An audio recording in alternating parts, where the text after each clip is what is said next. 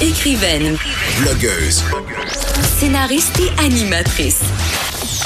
Geneviève Peterson. La Wonder Woman de Cube Radio. Pour les gens de la classe moyenne, l'accès à la justice n'est pas sans laisser d'importantes traces sur le portefeuille. J'en parle avec Sabine 811, présidente du Jeune Barreau de Montréal. Bonjour Sabine, est-ce que je prononce bien votre nom? C'est oui tombé. Oui, Tonzé, parfait. Oui. Je trouve ça important parce que moi, on effrème toujours mon nom. Donc, oui, Tonzé. OK. Euh, écoutez, c'est quand même assez préoccupant de savoir que pour beaucoup de personnes, l'accessibilité à la justice fait toujours défaut au Québec. C'est-à-dire que beaucoup de personnes sont rebutées par les frais d'avocat et sont incapables de se payer, de se faire représenter, en fait, en cours. Ben, en fait, euh, c'est sûr que l'accessibilité à la justice, c'est quelque chose qui est toujours d'actualité. Euh, au Jeune Barreau de Montréal, on se réjouit là, du fait que euh, ça revient dans l'actualité et que les gens euh, en discutent. Euh, c'est sûr qu'on n'a pas la solution à tout, mais nous, notre solution en ce moment, c'est de participer autant qu'on peut en organisant la clinique juridique téléphonique cette fin de semaine. Parce que les gens, en fin de semaine, vont pouvoir téléphoner. euh, on donnera le numéro à la fin de l'entrevue par ailleurs et demander les services d'un avocat et ça de façon grave. Mais pas les services, en fait, des conseils, c'est ça?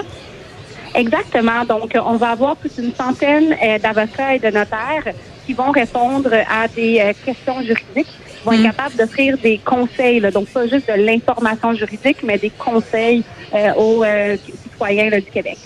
OK. euh, J'ai envie de vous demander combien ça coûte les services d'un avocat en moyenne? Ben, c'est sûr que c'est pas quelque chose que, auquel je pourrais répondre parce que tout dépend euh, du service, tout dépend euh, euh, de l'avocat également, du. Oui, mais en, en moyenne, là, je veux dire, je dois pas avoir une moyenne. C'est ça. Donc, dans, dans la question d'accessibilité à la justice, il n'y a pas juste les questions des frais, euh, des honoraires. C'est sûr que, comme tu dis, moi, j'ai pas cette information-là. Euh, mais qu'est-ce qui est important de savoir, c'est que euh, la clinique cette fin de semaine, c'est ouvert à tout le monde, même si vous seriez admissible à l'aide juridique ou si vous avez les mo- moyens de vous payer un avocat ou pas. C'est vraiment offert à tout le monde, peu importe les revenus. Ah, tu vois, euh, ce que, ce que j'apprends, c'est que selon un rapport adopté par le Conseil d'administration du barreau du Québec qui a été fait en avril, euh, en février, pardon, 2016, le tarif horaire d'un avocat varie entre 100 et 200 dollars de l'heure. Donc, la facture grimpe euh, assez rapidement quand même. C'est dire, euh, Sabine, qu'il y a un clivage assez intense entre les riches et les pauvres. Ben c'est sûr que là, les, les chiffres que vous avez donnés sont du barreau euh, du Québec. Là, Ouais. Comprendre, on est au jeune barreau de Montréal, donc on n'est on pas à la, euh, on n'est pas la source de ce document-là.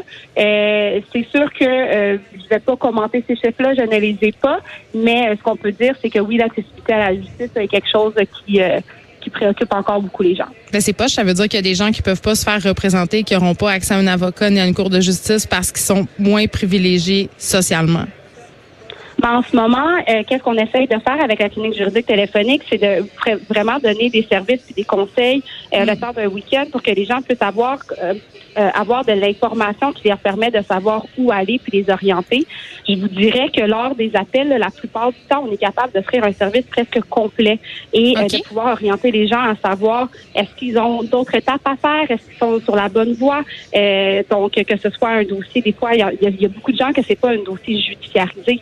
Ils veulent juste se situer dans une situation dans laquelle ils se retrouvent et on est capable de les rassurer par rapport à leur situation. Moi, je suis curieuse de savoir pour quelles raisons les gens appellent ou ont envie de parler à un avocat. Ça varie énormément, puis c'est ça qui est intéressant de la clinique juridique téléphonique.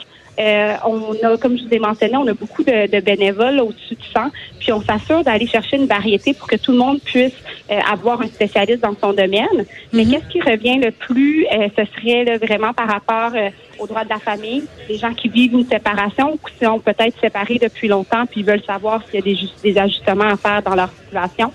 Euh, il y a beaucoup de gens aussi par rapport euh, aux droits du travail.